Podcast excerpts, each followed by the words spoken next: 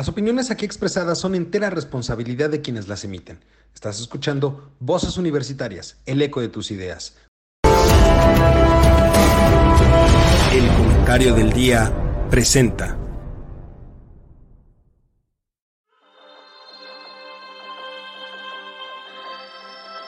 En una época donde el conocimiento y la información son fuentes de poder, se necesitan voces capaces de explicar el entorno, comprometerse con la verdad, representar el sentir de la sociedad y expresar la universalidad de pensamientos.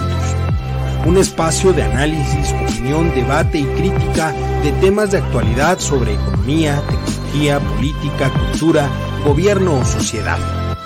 Bienvenido, esto es Voces Universitarias, el eco de tus ideas. Comenzamos. Hola, ¿qué tal mi querido público culto y conocedor? Como cada lunes ya estamos aquí en este su programa Voces Universitarias, el eco de tus ideas. Como podrán ver, tenemos manteles largos, invitadazo de lujo, porque no hay persona más indicada para platicar sobre el tema del día de hoy que mi querido tocayo, el doctor Eduardo Bakov, expresidente, ex consejero presidente de INE y actual presidente de Métrica Educativa. Mi querido Tocayo, ¿cómo estás? Muy buenas noches. Buenas eh, noches, un saludo desde Ensenada, Baja California, Eduardo. Qué gusto tenerte por acá, nuestro experto de voces universitarias en temas educativos y justamente el tema que yo quisiera abordar esta noche contigo, este doctor, pues es justamente eh, cómo está la situación de la educación en México y esto tiene una razón muy específica. Sabemos en las eh, semanas pasadas que ya se dio el banderazo, digamos, de salida para las famosas corcholatas de Morena para poder elegir quién será el candidato del partido oficial a la presidencia de la República el próximo año. Y en ese sentido, una de las situaciones que han puesto en la mesa varios de ellos es que dicen buscar continuidad de lo que hoy es la cuarta transformación y es algo, pues hasta cierto punto preocupante, porque hablar de continuidad en términos educativos, como tú lo has escrito muchas veces en tu columna de colaboración en el Universal, pues, pues no, no podemos hablar de una continuidad, porque no creo que la educación de este país aguante una situación como la que está viviendo hoy en día durante mucho más tiempo. Entonces, me gustaría preguntarte antes que nada, esa pequeña radiografía que nos, nos pudieras dar de cómo está la educación hoy en nuestro país? Bueno, es una pregunta muy, muy amplia que difícilmente se puede sintetizar en unas cuantas palabras, pero vamos a resaltar lo más importante, a mi manera de ver, sería la condición que deja la pandemia eh, al sistema educativo, considerando dos cosas. Primero, cómo estaba antes de la pandemia, ya de por sí había estudios que nos indicaban que los resultados educativos y la educación del sistema educativo mexicano pues eran pobres, que deberíamos de aspirar a más, que nuestros estudiantes no todos estaban en la escuela, era, es el principal problema, eh, que no todos aprendían, de esos que estaban en la escuela, no todos aprendían lo básico, que es una cosa importantísima también, y que había una gran inequidad en el sistema educativo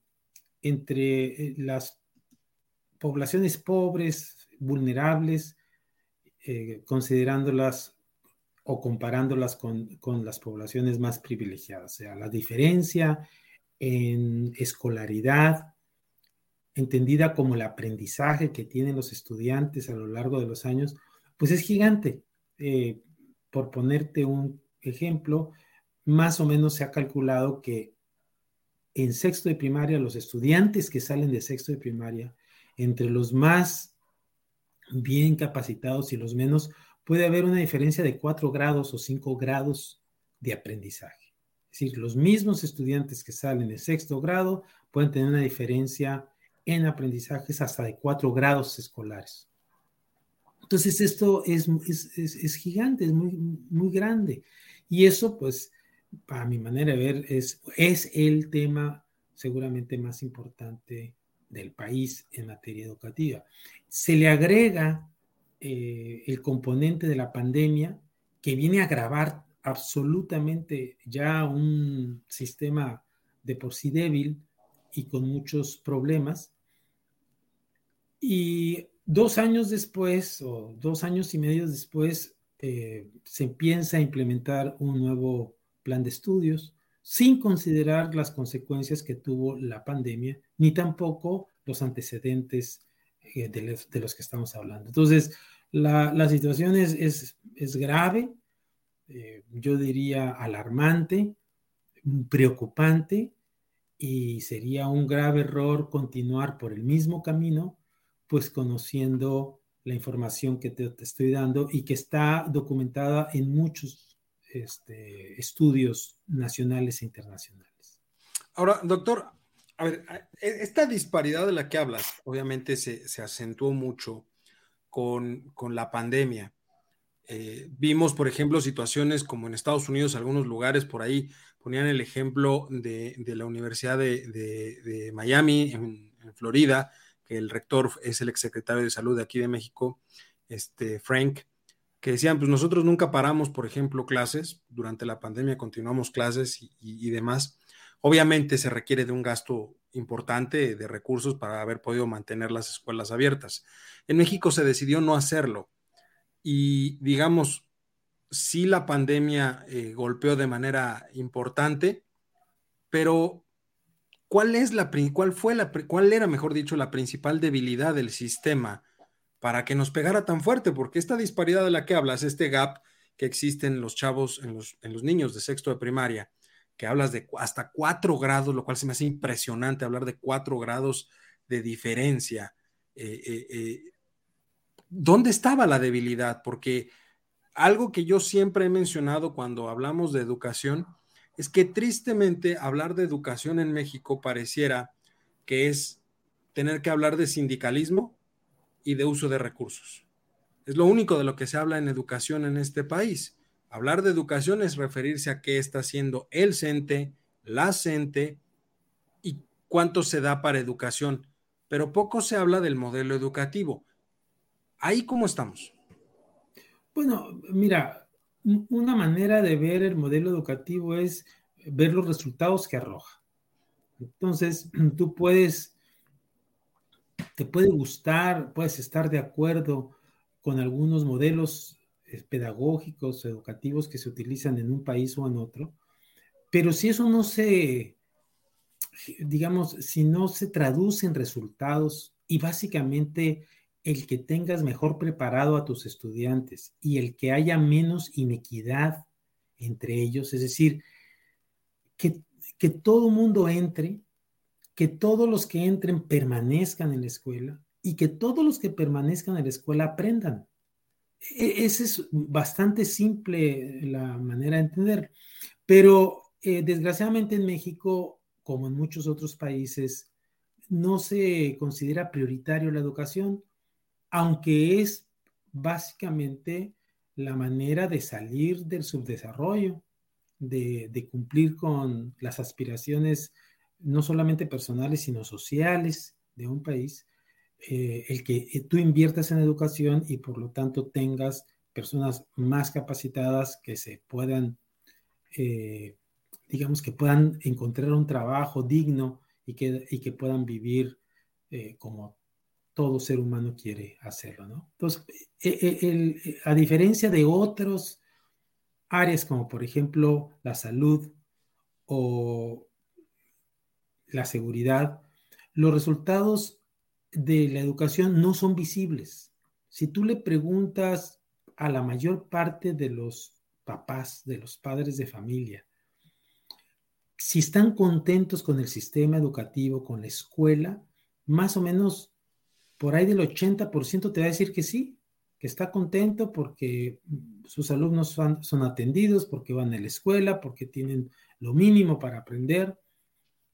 Y pocos tienen, eh, digamos, la necesidad probablemente de saber más allá de lo que conocen como sentido común de lo que pasa en las escuelas. Entonces, pero en el caso de la salud, si tú estás mal, pues hay un montón de gente que se muere. que como fue en el caso de la pandemia. En el caso de la seguridad, pues hay muchos crímenes, y hay muchos homicidios, y hay muchos feminicidios, y hay muchos secuestros, y son temas que se observan y se ven. En el caso de la educación, no. La educación, si tú aprendes o dejas de aprender, o si tus hijos aprenden más que otros o menos que otros, nadie se da cuenta. Solamente se visibiliza cuando hay estudios como los hacía el INE o como las hace la OCDE o los hace la UNESCO, que se hacen visibles.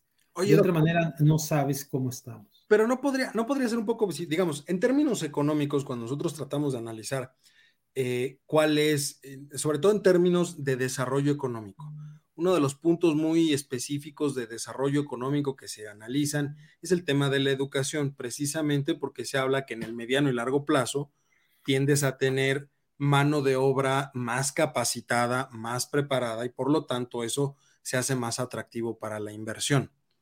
Por supuesto, digamos que esto pues queda hasta cierto punto subjetivo, ¿verdad? O sea, como bien dices, si hay un incremento de homicidios es muy palpable, si hay un incremento de defunciones por un tema del sistema de salud es muy palpable. Pero finalmente en el mediano y largo plazo, estos niños que hoy salen de sexto de primaria que estamos mencionando, pues llegará un punto donde pues van a ser los, los que lleguen eh, no todos, porque también hay un grado muy alto de deserción, que es algo a lo que quiero entrar ahorita también contigo, el, tema de deserción educativa. Pero estos que van a llegar al nivel profesional, porque ya casi tampoco no tenemos un nivel técnico en México, se ha despreciado mucho la educación técnica en nuestro país y se le ha tratado de dar mayor privilegio a la, a la educación superior, que no está mal, pero yo creo personalmente que, y siempre lo he dicho como profesor también universitario, pues no para todos es la universidad. Y, tampoco tenemos muchas opciones de educación técnica en nuestro país, como en su momento fue el CONALEP, que creo que fue un, muy buen ejercicio eh, eh, de educación técnica, pero que se descuidó durante mucho tiempo y hoy el CONALEP no es pues ni una cuarta parte de lo que era en su momento. Pero en ese sentido, estos que lleguen a nivel universitario, pues ya van a tener, o, o la tendencia ahí, ¿cuál sería? que, sean cada vez menos los que lleguen al nivel eh, eh, eh, superior y por lo tanto económicamente veamos una reducción del atractivo de inversión en México por eso? O sea, ¿tú sí ves esa parte?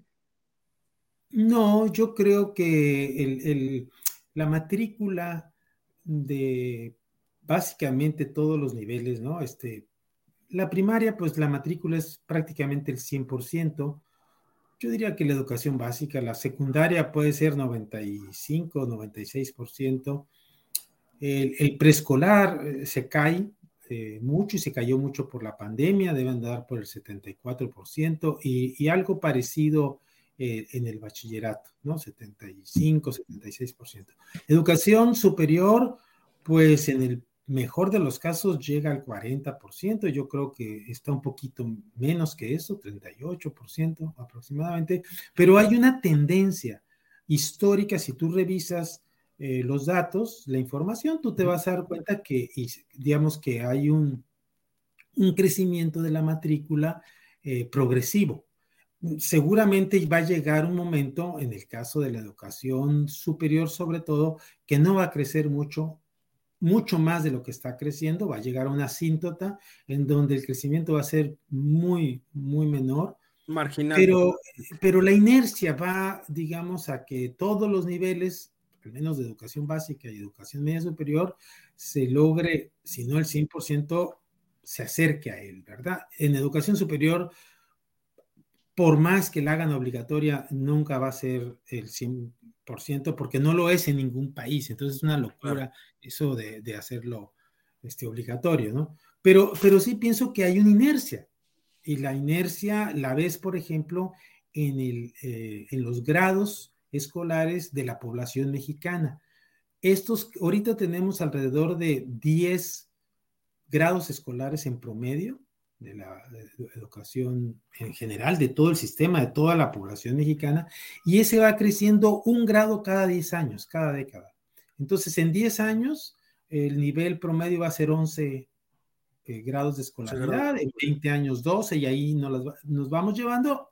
Puede ser que decremente en algún momento, pero pero al menos las tendencias históricas es que cada década sube un grado escolar eh, el promedio de la, población. Entonces sí hay una tendencia desde muchos años en donde esto va incrementando. Entonces yo sí, yo no pienso que vaya a retroceder, a menos que hubiera un cambio que no puedo ver en este momento, pero sí creo que al menos en la matrícula va, va, va a incrementarse. Ahora, ¿cuál es el otro problema? Que se mejore o que se incremente la calidad de los servicios que están recibiendo los estudiantes de todos lados, porque el problema nuevamente, eh, te pongo el caso, mira, en, el INE hicimos un estudio muy sencillo que era ver qué porcentaje de estudiantes, por ejemplo, en matemáticas, tenían las habilidades básicas en sexto de primaria, por ponerte un caso. Y encontramos que en las, que en las escuelas privadas,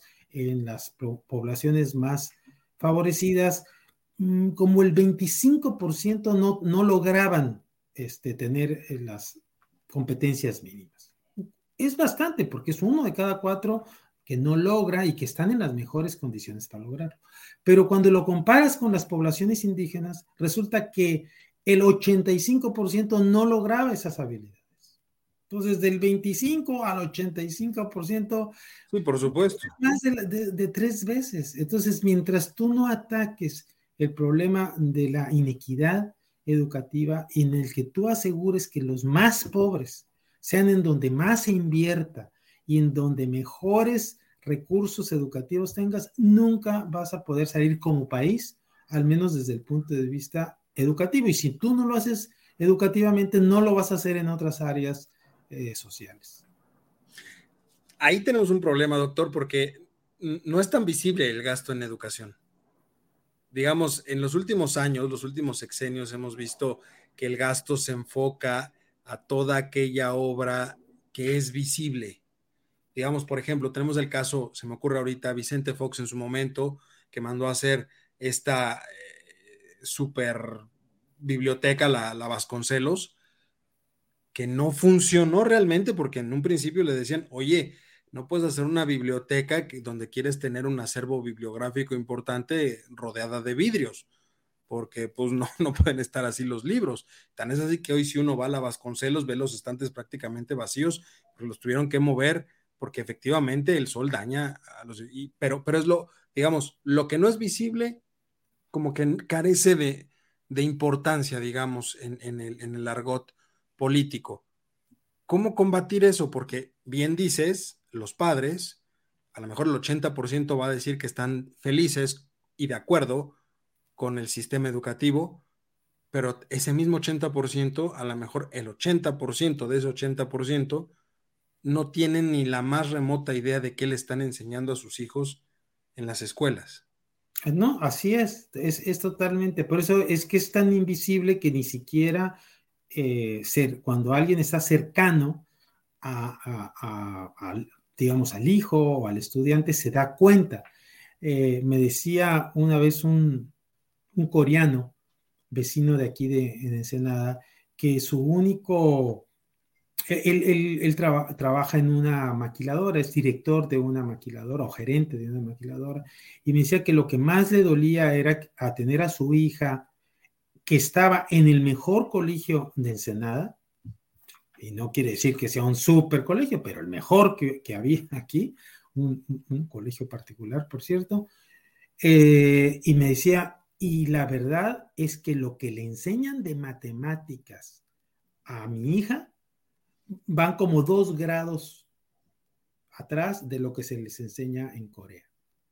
Entonces mi hija va a salir con una, con una competencias matemáticas bajísimas porque, porque este, él sí conocía, él sí tenía un referente educativo porque había vivido en, en Corea y sabía más o menos el nivel que tenía. Pero si tú no has salido de aquí, pues no sabes, simplemente no tienes un punto de referencia de cómo compararte, ¿verdad? Entonces, por eso digo que el problema de la educación, como de otros, es su invisibilidad, o sea, nadie sabe qué es lo que está sucediendo en esa caja negra, nadie sabe si las prácticas pedagógicas son las adecuadas, tampoco se sabe si es suficiente eh, lo que aprenden los estudiantes Y ya no digamos respecto a otros países, sino al menos respecto al currículum nacional que se dice que todo mundo debe de manejar al, menos lo básico, ¿no? Por, e, por, eso era la importancia de tener una institución en su momento como el INE, porque visibilizaba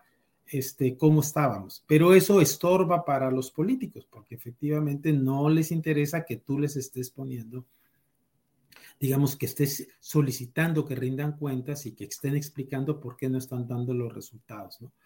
Pero ese es el problema de la educación. Este, no hay mucho interés, es poco visible y hay quienes, digamos, están, decía, por ejemplo, Delfina este, Gómez cuando estuvo como secretaria, que ella estaba como secretaria para no hacer nada.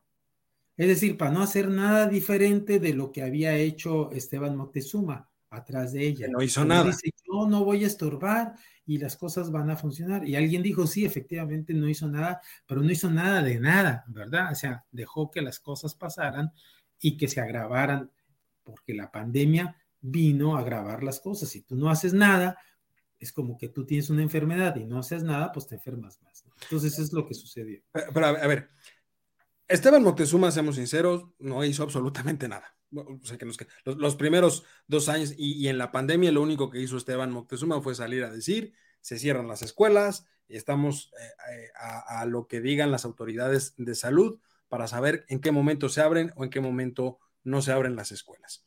Mientras tanto, pues nos vamos al modelo híbrido que ni siquiera las escuelas públicas, sobre todo las públicas, porque las privadas tenían mayores recursos para implementar ese modelo, pero las públicas se quedaron en una especie de limbo en lo que se definía perfectamente qué se hacía, cómo se hacía, y para variar, fueron los padres los que y, los mismos profesores, algunos de los mismos profesores, los que tomaron las iniciativas para empezar a dar las clases en línea y más o menos llevar el asunto.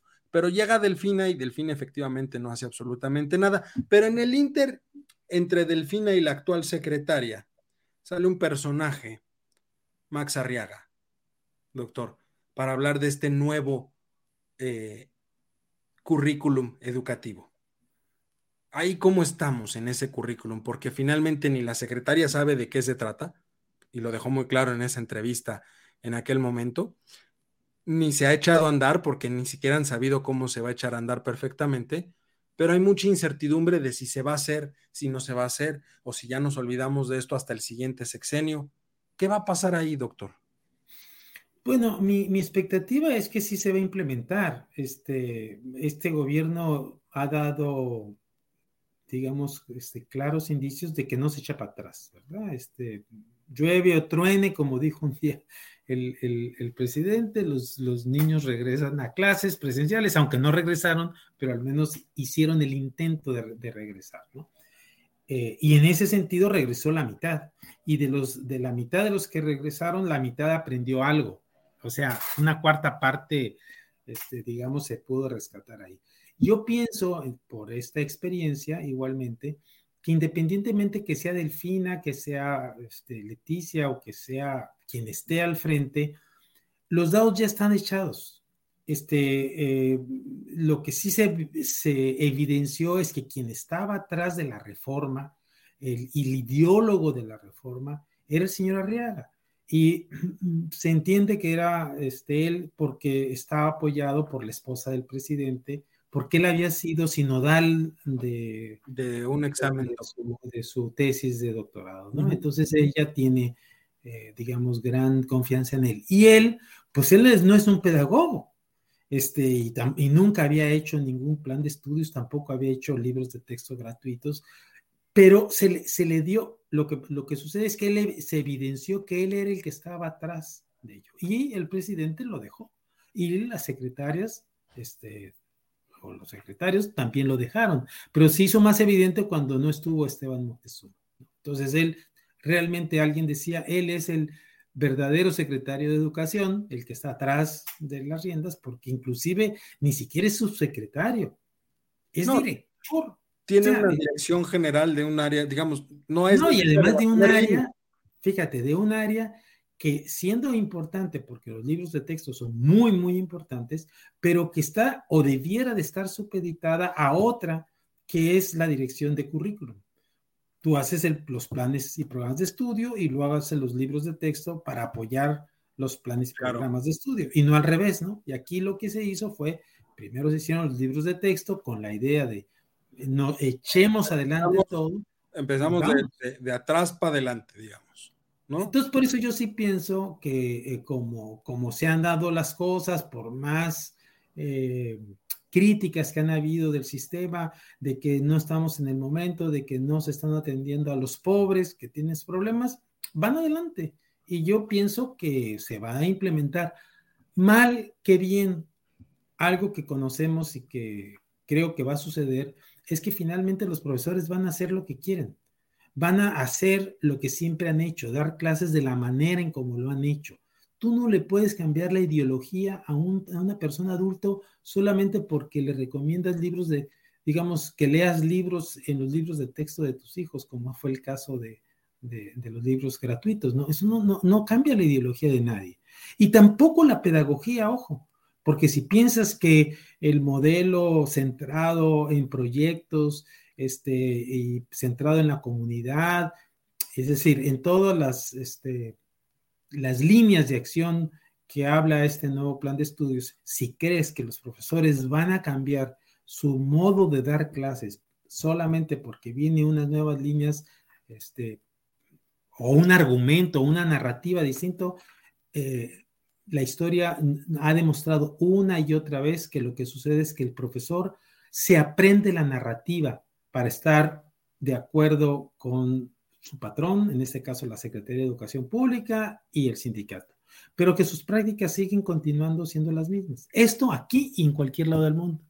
Y un cambio curricular de fondo tarda años, siempre y cuando tenga una continuidad, haya formación, haya seguimiento y haya, este, digamos, una intención a largo plazo de que esto suceda. Pero si cada seis años cambian de planes de estudios, cambian de modelo educativo, nunca acaba de aterrizar absolutamente nada. Y los profesores mexicanos ya se la saben, porque cuántos planes de estudio, al menos en este sexenio, ha habido el de eh, Felipe Calderón, el de este, Peña Nieto y este nuevo. O sea, en, 15 años han habido tres planes de estudio, pues el profesor ya sabe. ¿Cuánto tardaría un, un, sistema, digamos, en correr completo?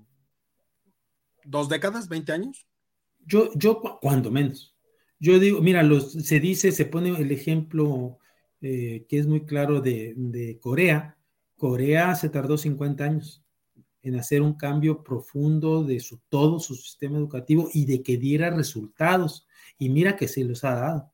Eh, pero piensa que no te vayas tan lejos, pero cuando menos, pues dos, dos décadas o tres en una misma dirección. Si no, pues no. O sea, lo que sí estás cambiando es la narrativa. Que es más o menos lo que, hablan los profesores, pero no lo que hacen los profesores. Que es más o menos lo que tardó también Finlandia que es otro sistema educativo muy reconocido a nivel internacional, pero tardó más o menos tres décadas en, estabilizar, digamos, en, decir realmente el cambio, empezamos a ver ciertos resultados, ¿no? Sí, siempre y cuando este, todo mundo vaya en la misma dirección y lo que se haga es fortalecer, digamos, ese modelo para que se vaya construyendo, se vaya consolidando. Pero si tú lo estás cambiando cada seis años, es imposible de que nada cuaje. Oye, doctor, pero, pero ¿qué pasa con, con, las zonas marginadas? Porque estamos hablando y mucho lo vemos a nivel federal, a nivel secretaría, a nivel la propuesta del Ejecutivo. Pero ya cuando empezamos a bajar, y eso lo sabes tú muy bien por los estudios que llegaron a hacer ustedes más enfocalizados al tema eh, en regional, ¿no? Los lugares de mayor eh, de menor eh, privilegio, de, mayor eh, escasez de recursos, digamos. Estoy hablando específicamente a lo mejor del sur sureste del país, que es donde tenemos una mayor cantidad de atraso, no solamente en términos de desarrollo humano general, sino también muy focalizado en términos educativos, por la gran cantidad, por ejemplo, ahí de, de hay a veces un malentendido que yo creo que sí se podría eh, lograr una cierta eh, eh, integración entre la parte cultural y la parte educativa, porque tenemos una gran cantidad de pueblos originarios en el sur sureste, todo lo que es Oaxaca, la Sierra de Oaxaca, tenemos ahí muchas comunidades indígenas, algunos hablan náhuatl, algunos hablan mixteco, otros hablan zapoteco y demás. Se intentó en su momento llevar el sistema educativo a los diferentes idiomas para poder acercar a la población. Pero ellos, ¿cómo quedan ahorita, doctor? Porque son los que más han sufrido eh, el sistema educativo mexicano. Ellos en específico son los que más lo han sufrido. No, y lo van a sufrir más. Eh, eh, que es lo peor del caso, ¿no? Cuando dice el presidente que primero los pobres, yo digo, sí, primero los, pobres, los más fregados de todos, y son los que más van a sufrir esta, esta situación. Mira, está muy bien probado, Eduardo, que el contexto social, socioeconómico de, las, de los estudiantes determina en gran medida o condiciona en gran medida qué tanto tú puedes aprender. Si tú tienes un papá analfabeta y tú tienes que trabajar en el campo para ayudarle a tus papás y en, eh, y en la familia, no te motivan para que tú estudies y hagas una carrera o al menos termines un nivel educativo mínimo, tú vas a tener unas condiciones muy eh, contrarias o, adversas para que tú tengas buenos resultados en la educación. Entonces está clarísimo que la pobreza no, no por sí mismo, ¿eh? la pobreza eh, económica trae pobreza educativa, por las condiciones del contexto. no, nada que ver por las capacidades, eso no tiene nada que ver. Entonces, ¿qué necesitas tú en esas, en esas condiciones? Pues tener mejores escuelas. Tú imagínate que el 47 o 45% de las escuelas en México de educación este, primaria o inclusive básica, son multigrado. O sea, son las, condiciones más adversas, o sea, donde tú tienes un profesor y tienes este, alumnos de primero, segundo, tercero, cuarto, quinto, sexto, dependiendo si es un indocente o bidocente o tridocente, ¿no? Entonces son condiciones muy adversas. Ya de por sí el contexto familiar, social es adverso. Y luego llegas a una escuela en donde estás en condiciones donde no tienes no tienes luz, no tienes agua, no tienes libros, y tienes un profesor. Y luego ese profesor tiene que caminar un día de ida y otro de regreso, por lo tanto, nada más da clases de martes a jueves. Esa es una cantidad importante de ello. Y además no tienes, eh, digamos, los elementos mínimos. Por ejemplo, hablaste tú de estas condiciones indígenas. Eh, tú sabes que, la, que cuando menos la mitad es un estimado, ¿eh? la mitad de los profesores que dan clases en escuelas indígenas no saben el idioma o no saben la lengua indígena de la población a la que les están dando clases, aunque sean ellos profesores indígenas, o, eh, o sea, que tengan la licencia de dar clases en una escuela indígena. ¿Por qué? Porque la regla dice que si tú sabes un idioma indígena, y te, y te lo acreditan, tú puedes dar clases en una escuela indígena, pero no te dicen que tienes que dar clases en una escuela indígena del mismo idioma que tú conoces.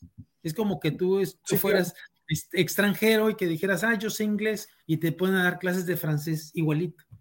Entonces, tú imagínate todas las condiciones adversas que tienen los niños y además llega un profe que no conoce la lengua, eh, que se supone también por ley que deberían de, darle en la lengua indígena, pero no la conoce porque simplemente conoce otra lengua este, que, él, domina, pues estás en unas condiciones horribles. Entonces, mi, tengo un amigo que decía que el sistema educativo es como un hospital para, para sanos, es decir, donde más dinero le pones, es donde menos lo necesitas y donde más lo necesitas, que es en, las clases rurales, este, e, en los pueblos indígenas, es en donde menos recursos. Y cuando hablo de recursos, no solamente es recursos económicos, son recursos de todo tipo, humanos, materiales, sociales, de infraestructura, de infraestructura todo en su conjunto. Mientras tú no cambies eso, tú nunca vas a poder terminar o acabar la inequidad que hay. Y ese es el tema que se van a enfrentar nuevamente estas poblaciones a las que tú aludes. Es una de las banderas más utilizadas en campaña por cualquiera, ya sea diputado, gobernador, senador, presidente. La educación es una de las principales banderas que utilizan para, para sus campañas, pero también es la que menos reflectores tiene en el momento en el que cualquiera de ellos gana. Y, eso nos ha quedado claro, ¿no? Charlie, ¿cómo estás? Bienvenido, buenas Hola, buenas noches. Perdón, perdón, pero. Ay, vengo volando. pero aquí estoy con ustedes. Qué gusto me da ver a, a Eduardo. Hace un buen ratito que no nos veíamos. Sí, adelante, por favor. Estábamos en una, tertulia, este Eduardo y yo. Estamos no, ustedes síganle, yo ahorita les, traigo mis preguntitas. Estamos aquí en, la chacota, mi, mi, tocayo y yo. Este, pero entonces de esa, de esa que es bandera que utilizan todos los candidatos para llegar, eh, finalmente se habla mucho de darle más dinero a la educación, darle más dinero a la educación. Yo soy convencido de que no importa cuánto dinero le eches, si primero no remiendas el saco para que el dinero se quede ahí, pues simplemente se va a ir saliendo, se va a ir saliendo, se va a ir saliendo. ¿Cómo, ¿Cuál verías tú, eh, doctor, e, ese, ese talón de Aquiles? Ya, ya veíamos la parte de la inequidad, ya veíamos la parte, este, pues propiamente del, plan de estudios y demás, pero, pero en términos sociales, de la, la propia sociedad mexicana, porque ya lo decíamos, el 80% del 80% que dice estar de acuerdo con el plan de estudios no sabe qué se le enseña a los niños. ¿Cuál, cuál es la problema? ¿Por qué no nos metemos como sociedad al, al tema educativo? ¿Tú por qué consideras que no nos estamos metiendo al tema educativo realmente? Pues porque para algunas personas, este, nuevamente, como no es visible qué tan mal nos encontramos en ese tema, si, si, si, si, no es visible, pues es muy difícil que tú te intereses en algo que tú no ves, que tú no estás percibiendo, ¿verdad? Si estás percibiendo que, o tú crees que la educación de tus hijos está bien o está más o menos bien y no te quejas de ello, pues no te vas a, no, no te vas a interesar mucho en ello. Eh, nuevamente, eh, no sucede lo mismo que tú tengas un hospital o un servicio de salud en el que no encuentres este espacio para que te den una cita para que te atiendan. Pues entonces ahí sí realmente pegas de gritos y, te enojas porque estás sintiendo en carne propia lo que, lo que sucede. Pero en, el caso de los eh, de las poblaciones más marginadas son las que también tienen menos voz, son las que tienen menos fuerza y son, eh, por desgracia, las que más abandonadas están. Entonces, los, los ah, eh, mientras nosotros no seamos capaces como sociedad de invertir en algo que en el futuro vamos a tener este, vamos a, vamos a tener frutos, vamos a, vamos a tener resultados, que eso es, es parte de la conducta inteligente de las personas, ¿verdad? O sea, cuando tú no eh, te fijas este, en lo inmediato, sino te fijas en lo inmediato y tú le inviertes en lo inmediato para que con el tiempo tú, obtengas frutos, pues te habla mucho de que es una sociedad que no es inteligente o que tenemos un gobierno que no es muy inteligente, porque solamente lo que, le, lo que les interesa es lo que está este, digamos, a flor de tierra o está este, eh, de manera inmediata y que pueden presumir o no presumir. Aquí teníamos, hago nada más un paréntesis, me acuerdo mucho de cuando estuvo el primer gobernador Ernesto Rufo, que fue el primer gobernador panista y bueno, que no era priista en México, y yo lo conozco muy bien, fue, es amigo mío de hecho, pero lo conozco desde niño, y él me decía, mira Eduardo, el problema que yo tenía era que teníamos que traer agua de Mexicali a Tijuana y Ensenada y eso era solamente por tubería, ¿verdad? Pero la tubería está enterrada y como está enterrada nadie lo ve y como nadie lo ve no hay ningún fruto político, no, este, entonces, pero dice, yo preferí, este, hacer una obra que no me reditó nada políticamente pero que sí resolvió un problema social. Entonces, pues hay que combinar, vamos a decir, estas este, situaciones de tal manera que no invierta solamente en lo que es visible y en lo que es inmediato. Pero, la famosa frase de cacarea el huevo, ¿no? Para que puedas tener visibilidad. Exacto, pero, pero fíjate, una tubería, nadie, o sea, tú puedes decir es que invertimos mucho, pero nadie la ve. Está pues enterrada, Ah, mira, qué bueno. sí, pero el, problema, resolvió el problema del agua y eso no se ve, porque como el agua es básico, es algo que debemos de tener, pues ahí está. Me, quedo pensando en, en, lo que comentabas, ¿no? Un pueblo, híjole, voy a decir una palabra, tonto, un gobierno tonto, pero habemos un montón de gente que no, ¿Cómo hacemos para meternos en ese tema? ¿Cómo impulsar esos pequeños esfuerzos? Porque ahora, viendo los libros de texto gratuitos, donde lo más importante van a ser las proyecciones que ha hecho el gobierno de la 4T, y nos vamos a olvidar de mucha de la historia anterior. ¿Cómo hacemos para em-, esos cambios? Llevamos dos reformas educativas en dos sexenios. Eso nos limita muchísimo. Tres, tres reformas en tres. Tres, tres, tres.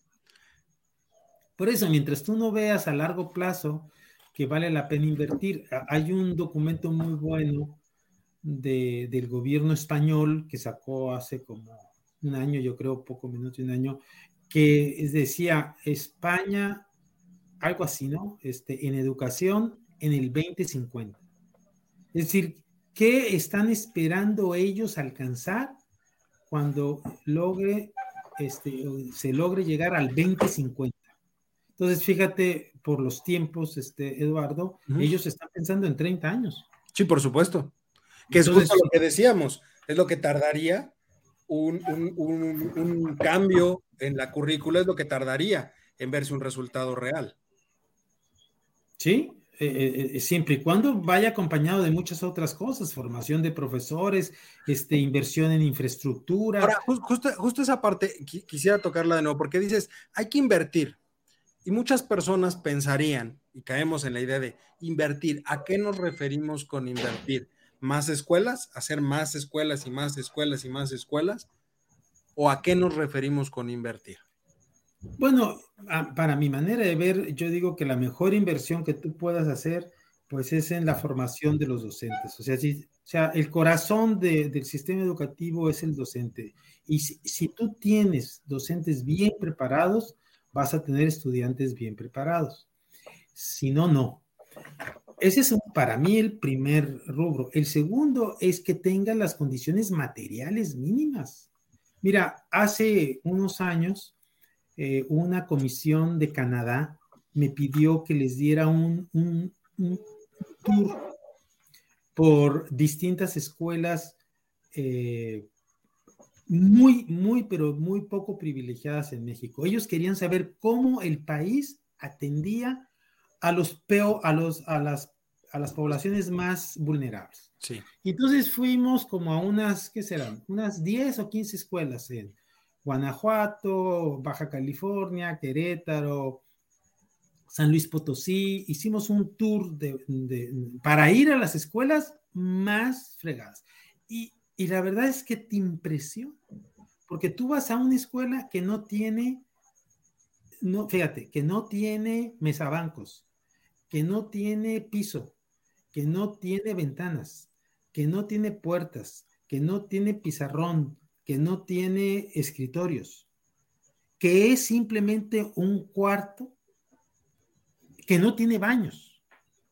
Entonces, bueno, dices, esos son los más vulnerables y así los atiendes, pues así van a salir. O sea, no hay forma, o sea, es muy fácil la, ecuación matemática, ¿verdad? O Entonces, yo diría, mínimo unos espacios dignos es muy importante tener espacios dignos para que los estudiantes se sientan bien en, el entorno escolar, que tengan este, el, equipo mínimo, pero, pero digno también, que todo mundo tenga banco, que tengan baños.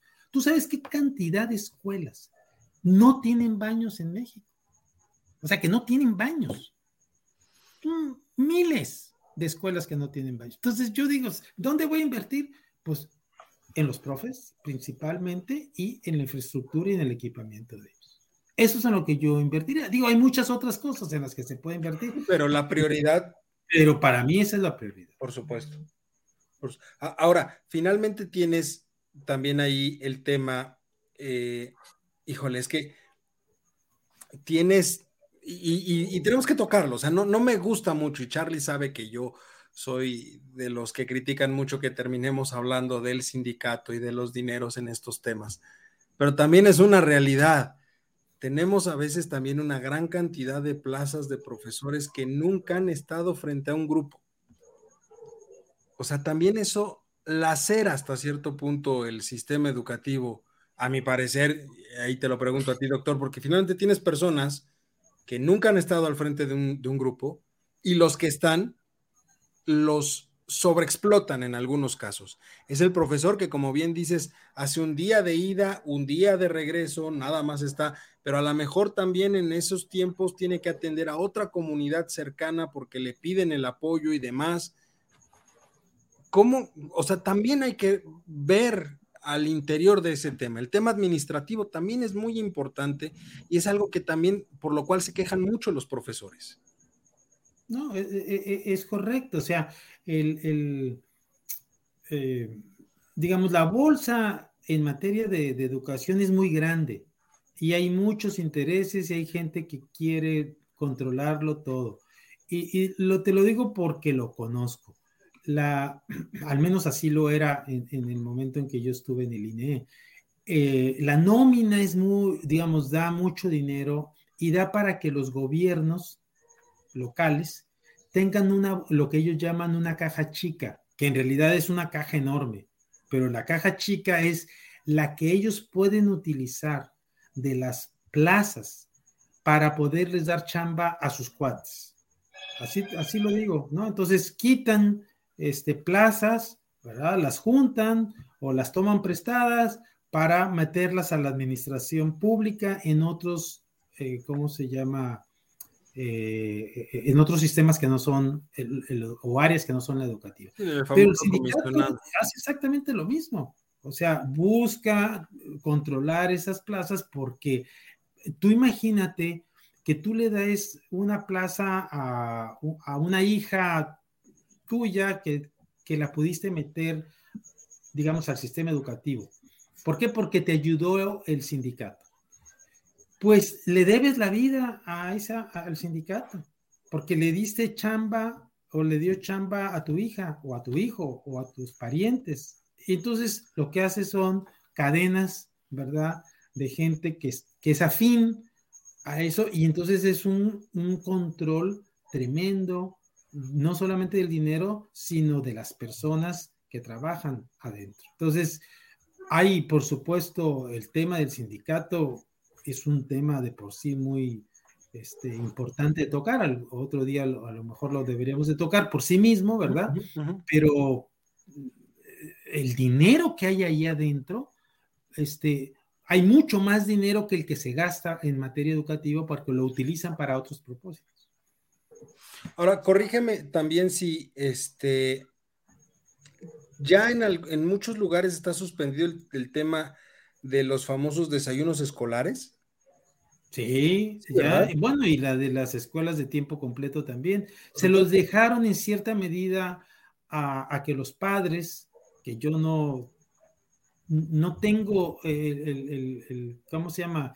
La información fina como para poder platicar de ello, pero, pero este eh, proyecto que se llama La Escuela es Nuestra, que sustituyó en alguna manera a, las escuelas de tiempo completo, pues se supone que les alcanzaba o les daban dinero para infraestructura y si así lo definían, como para darles desayunos o comidas a, los estudiantes. Pero eso ha sido, a mi manera de ver, un grave error, porque el dinero se puede ir para un lado o para otro dependiendo de quién lo decida. Este, y, y no estás tomando prioridad de que la mayoría de los estudiantes que iban a las escuelas de tiempo completo al menos le asegurabas una comida completa al día. Es que ese es, justo el tema, porque de lo que tocábamos hace rato, en términos económicos, de lo que se conoce el famoso cinturón de la miseria, o el, círculo, el, círculo de la miseria, donde el padre nace en la miseria, el hijo mm, eh, tiene que trabajar eh, desde muy temprana edad para apoyar en la casa y se perpetúa hasta cierto punto esa condición de pobreza en, en las personas. Y hasta hasta cierto punto hay solamente algunas personas, algunos padres que rompen ese ciclo al mandar a los hijos, pero los mandaban en algunas ocasiones justo por eso, doctor, porque decían, ahí cuando menos les puedo asegurar una comida, algo que yo no les puedo asegurar completo eh, eh, de este lado y los mando para allá. Entonces, fue, o yo siempre he, creído que es un grave error lo que se hizo en, en ese tema, pero pero finalmente también no veo yo, eh, fuera de ese momento que sí hubo críticas y, se levantó un poco la voz por parte de algunos padres de familia respecto de que se quitaron ese tipo de cuestiones, pero ya hoy parece que se nos olvidan ese tipo de cosas. Y también por eso quería yo hacer este programa eh, contigo, para recordarle a todos los que nos ven, pues que es un tema persistente, o sea, no porque sucedió en su momento ya no se puede hablar del tema, sino que es algo recurrente y es algo a lo que tenemos que tenerle este, el ojo puesto y el seguimiento puesto, porque finalmente estamos en época electoral y tú lo sabes bien, doctor, como lo dijimos hace rato, van a hablar de educación, tienen que hablar de educación forzosamente, porque es un tema que le interesa a la sociedad en su conjunto. Pues ojalá, este, yo la verdad que no veo mucho interés, eh, te soy sincero, o sea, para mí es, es el tema o es uno de los bueno, el, más importante seguramente es la seguridad, después la salud y después la educación, en ese orden yo los pondría, ¿no? Pero eh, no, es, no es un tema que les interese mucho a las personas. Quienes hablamos de ello somos bien poquitos eh, usualmente especialistas o quienes nos hemos dedicado a estudiar ello, pero tú ves muy poco, vamos, muy pocas reflexiones este, de los mismos profesores, de los directores, eh, de la gente que, que está este, en el sistema educativo que ha estado todo el tiempo ahí, ¿no? De los padres de familia, vuelvo a repetir, no hablan mucho porque en general se piensa que están bien, que no está tan mal, vamos a decir, como pareciera. Eh, a los políticos no les interesa hablar del tema más que para echarse flores y de que están revolucionando el sistema, pero es pura narrativa, e, e, esa es la mera verdad. Eh, y a los especialistas, algunos cuantos, pues somos los que hablamos y, salimos en los medios de comunicación a poner las is o los acentos en las is y poner, decir dónde pensamos que está bien y qué es lo que habría que, que cambiar, ¿no? Pero fuera de ahí yo no veo gran eh, preocupación ni gran interés este, social en el tema educativo, a pesar de que si tú no inviertes en educación, el país no va a tener un crecimiento ni va a tener una mejoría como quisiera. Eso eh, para mí es una realidad, este, triste, pero, pero así lo veo. No, por supuesto. Y, está demostrado, ¿eh? Está demostrado. Las, las grandes potencias, económicamente hablando, el famoso G7, el G10, si tú analizas, son países que han hecho y han apostado por grandes inversiones en el sector educativo.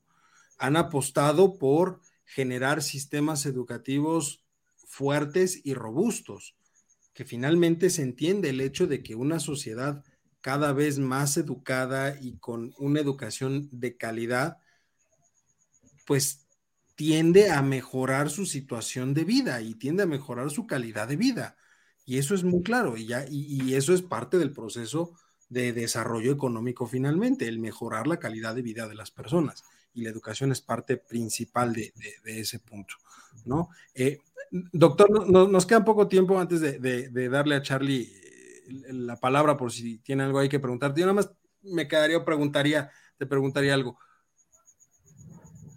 Eh, continuidad, o sea, la, pregunta es, para el siguiente gobierno, continuidad, giro de 120 grados o reinventarnos? Pues va a depender de quién quede, qué corcholata queda. Que justo esa era la pregunta que traía en la manga. Tenemos cuatro. Dependiendo de eso, va a haber esas tres posibilidades, ¿verdad? Este, unos no, no van a querer mover un dedo, otros van a querer mover algo, pero no mucho, y tendría que haber un cambio mayor como para que quisieran hacer también una corrección en materia educativa. Yo lo que veo es que va a haber una continuidad en la gran mayor parte de los planteamientos educativos que han hecho, que ha hecho este gobierno. Sociedad civil tendría que entrar ya, ¿no? Pues mira, yo pienso que los candidatos de la oposición deberían de tomar el tema. E, eso es un buen tema este, de debate, porque ese sí, curiosamente, en los debates políticos, eh, como que cobra relevancia. Todos cobran relevancia, pero el educativo como que cobra mucha relevancia en los debates políticos. Este López Obrador fue muy exitoso cuando lanzó su campaña de la disque reforma educativa, o la mal llamada reforma educativa, y con eso le ganó la voluntad a muchos profesores y a muchas personas. Esa es la verdad, lo, lo, hizo muy bien. Entonces, eh, pero, pero, digamos, de ahí al cambio, pues fue muy poco los cambios que han hecho, aunque lo van a hacer al final del sexenio, ¿no? Pero la nueva este, el nuevo candidato, los nuevos candidatos debieran de tomar esto y es una bandera muy importante que puede eh, crearles mucho, darles mucho fruto si lo hacen bien, ¿no? Este, de todos los candidatos, o mejor dicho, todas las corcholatas que se han destapado, ¿cuál es la que más podría acercarse a ese, a ese punto? ¿Quién? Híjole, no me atrevería a decirlo. Preferiría, preferiría no decirlo públicamente. Este, pero digamos, la lógica es que quien esté más alejado, quien tú creas que esté más alejado de, la presidencia actual, pues ese es el que podría tener más posibilidades. Y quien esté más cercano, este, pues es quien no va a hacer ningún cambio. Va, como decíamos, Delfina llegó y en una conferencia del, de, ¿cómo se llama? De medios, una conferencia. no fue de medios, fíjate, fue eh, de, la, de la conferencia de autoridades educativas, la mm. CONAEDU, que ahí dijo, yo llegué aquí para no hacer nada. Está, está grabada. Este, claro que lo que quiso decir es no, no, no, no vengo a hacer cambios. Pero como alguien dijo, bueno, es que no hizo cambios y no hizo además absolutamente nada de nada, ¿no? Este, bueno, por lo menos cumple su palabra. Gran cosa, sobre todo si, por ejemplo, gente como Max, Marcia Arriaga continúa. Eh, eso te lo va a definir, yo tratándole de responder a Carlos, ¿no? O sea, te va a definir qué tanto, qué tanto cambio puede haber según qué autoridades educativas continúen el próximo gobierno. ¿Y de la oposición tú ves a alguien más metido en el tema? De todos. Híjole, es que la oposición, la verdad, está. Es que no hay. Está, está, está de plano de llorar. Eh, te, voy a decir lo que, le lo que lo dije públicamente en algún momento, ¿no? Este, los, los tres presidentes, PAN, PRI, PRD, juntos se parecen a los tres chiflados.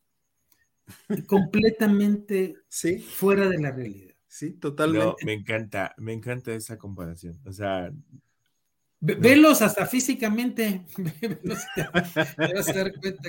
mañana les voy a hacer un meme, les voy a pegar a los tres, y voy a pegar a los tres cifrados y voy a decir, busquen las diferencias. Exacto. E, entonces no le veo yo. Ahora, yo sí creo que van a salir eh, personas que ya están saliendo, ¿verdad? Quién sabe quiénes se decantan. Xochitl Galvez es una de ellas que han estado ya, este, como Pero ella este va por la Ciudad de México. No, ya, dijo que está pensando. Que está pensando ir para competir. Este, yo creo que en la Ciudad de México tendría muchas posibilidades, esa es la verdad. Yo también. Pero pues le están convenciendo de que vaya por la, la grande, ¿no? Entonces, Pero tú te vas a dar cuenta de quién queda en el, en el sector educativo este, y quiénes podrían hacer un cambio. Por eso no me atrevo mucho a decir cómo, quiénes, no, no, no lo sé. La verdad, la gente también cambia a la hora de que le dan el, batuta, ¿eh? Este, sí, por supuesto. Eso no, no, uno no. Ya estando en el puesto se transforman muchos de ellos. Y... Sí, Esa sí ya vuelve loco a la gente. Ah, pues eh, a ver, lo hemos dicho aquí, el mismo Andrés. O sea, yo hubiera querido ver gobernar al Andrés que hizo campaña. Pues está, es el que está, sigue haciendo campaña. No, no, nunca llegó, pero, pero bueno. Oye, doctor, eh, quien quiera documentarse más de este tema, por supuesto, además de, leer tus columnas de, colaboración en el, Universal, que son fabulosas y siempre lo he dicho así eh, eh, cuando, las comparto, ¿a dónde más se pueden acercar? Porque es un tema apasionante, es un tema muy enriquecedor y que todos deberíamos de meternos un poquito más para entenderlo. ¿A dónde recomiendas que, que, se acerquen? Por ejemplo, a la propia métrica educativa y, y demás. No, no, no, métrica educativa en realidad hacemos, digamos, este, actividades que no necesariamente vienen en esta dirección. Yo, yo pertenezco a métrica educativa, pero, pero cuando yo escribo, escribo por, por mi persona, este, no escribo a, nombre de nadie. No, yo, yo digo pues que se acerquen a los grandes especialistas. Este, por ejemplo, este, el blog de Nexos que, dirige Alma Maldonado. Es un, es un muy buen blog y ahí vas a encontrar una gran cantidad de información. Me gusta mucho, por ejemplo, este, el grupo que escribe en Campus Milenio, que escribe para educación media superior y superior. Hay cuatro o cinco personalidades de primer nivel, la mera verdad, que habría que seguirlos, ¿no? Este, o sea, yo mi recomendación pues es que, que, se, ¿cómo se llama? Que se informen. Mejoredu, aunque tampoco ha hecho gran cosa, la verdad, pero continuó sacando este, los indicadores educativos de México. Y eso es, es, algo muy importante. Yo conozco a la gente que está dentro, gente muy seria, que sabe de lo que habla y te está dando datos duros. Este, entonces yo me acercaría, por ejemplo, en el caso del Mejor Edu, a, los, a los informes de, de, México. Este, por supuesto, buscaría en la... Eh, hay un, hay un este, informe que se llama este, Education at Glance, este, que es la educación de una mirada de la OCDE, que lo saca periódicamente, no, estoy, no estoy tan seguro de si lo hace cada año o cada dos años, pero que hace, una, hace una mirada de todo el mundo, de todos los países en materia educativa y cuáles son los indicadores fundamentales. Entonces, ese es un es, parte de su batería de reportes anuales, según yo. Ese, ese es un... Y bueno, PISA es otro tema. Yese es otro este, grupo de personas de la UNESCO que hace eh, evaluaciones. Este, y en fin, me acercaría también a especialistas que sepan del tema. Por ejemplo, ahora se ha hablado mucho del currículum y yo reconozco al menos dos o tres personas que han hablado del currículum, entre ellos eh, está David Bloch, por ejemplo, que es un especialista en enseñanza de las matemáticas o didáctica de las matemáticas del Simvestab. Es buenísimo el tipo y, te, hace un desglose, te desmenuza cuál es la problemática del currículum nuevo en materia de matemáticas o de aritmética. Eh, Celia Díaz, que es una especialista en, enseñanza de la lengua, de la lectoescritura, hace otro. Eh, disección de por qué están mal los planes y los libros de texto. Entonces, yo me acercaría a esas personas que son especialistas en distintos temas. Carlos Ornelas, pues ha estudiado mucho, por ejemplo, el sindicalismo. Entonces, yo no soy especialista en eso, pero yo, yo a ellos me, me, acercaría. A lo mejor sería bueno que tú pudieras hacer una lista. Súper. te ayudo en lo que quieras, y dices, mira, acérquense a estas, estas son las publicaciones, estos son los especialistas que pueden dar información para quienes estén interesados en ello. Fabuloso. Oye, y ahorita que mencionas esto, porque me quedé desde el otro, desde que sucedió, me quedé con ganas de preguntarte tu opinión específica de esta noticia de que el, INEGI ya no publicaría eh, información estadística educativa. Terrible, ¿no? Pues es, una afrenta a la sociedad, es, es claudicar, que el, el INEGI claudicó de la manera más digamos, fácil y automática, eh, increíble, porque si bien es una información que la, que la pide la CEP, CEP pidió esa información, o sea, que, ese sistema de información lo gestionara el INEGI. Y ahora CEP le dice, no, ya no, ya no lo gestiones. Y entonces ellos dicen, bueno, como ya no es de interés nacional, entonces ya no se publica la justificación fue muy, fue muy eh, poco creíble, esa es la mera verdad. Para mí, un poco vergonzosa por parte del INEGI. Yo le tengo mucho aprecio al INEGI. Conozco gente del INEGI, a varios presidentes, pero a varios trabajadores, y son gente de primera categoría. Son especialistas. Quisiéramos tener, eh, nosotros éramos, que queríamos ser como el INEGI educativo, esa es la verdad. Este, lo intentamos pero sí dio pena que la nueva eh, directora o presidenta, porque es presidenta del INEGI, pues este, que fuera tan, tan fácil de convencer y que no, que, que no defendiera el derecho que tenemos a tener información. Y se acabó. Sí, ya no había, ya no hay INE, eh, INE. El, el no saca casi información. Este, México a lo mejor eh, ya no, no continúa en, los proyectos de la OCDE, ya no va a continuar en los proyectos de la UNESCO, del GESE, ya se salió del proyecto de la IEA, de Civics y de otros. Eh, entonces nos estamos quedando en, tinieblas. No, no hay información de nada. Y esa es, me parece que es eh, la peor herencia que va a dejar este gobierno. Dejarnos sin información para que no tengan herramientas para poderlos juzgar en el, en el futuro. Pero tú sabes que la historia no perdona. La historia no perdona. Y por ahí todo mundo es correcto. Pues ahí lo tienen, ahí lo tienen. Este, híjole, es un tema que nos podríamos pasar horas y horas platicando de esto, porque hay muchas aristas, hay muchas situaciones que, que, que se pueden analizar. Como bien dices, valdría la pena meternos a lo mejor en algún otro momento a la cuestión más administrativa, el sindicato y todo este tipo de cuestiones, eh, hablar propiamente de la currícula, cómo está estructurada, qué se propone, qué no se propone, porque ojo, ni los profesores ni la propia autoridad termina de entender en qué implica esa nueva currícula que se está este, proponiendo, pero pero el tiempo es ingrato, el tiempo es ingrato, Tocayo, entonces, este, pues, pues de entrada te, agradezco infinitamente, ya sabes que esta es tu casa, cuando quieras, eh, eh, están las puertas abiertas para ti aquí, te agradezco muchísimo tu tiempo y, tu conocimiento, este, y pues nada, Charlie, muchísimas gracias. Muchísimas gracias a ustedes, Eduardo, un placer siempre escucharte. Gracias y gracias por la invitación. es increíble, de verdad, que llevamos con él tres programas especiales de educación y siempre hay más, más, más.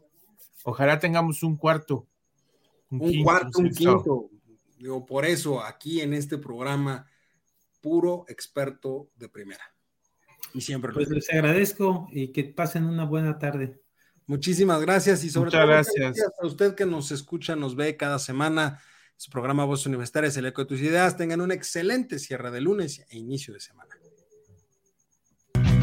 Oye, oye, ¿te gustó la emisión? Entonces, no te la puedes perder la siguiente semana.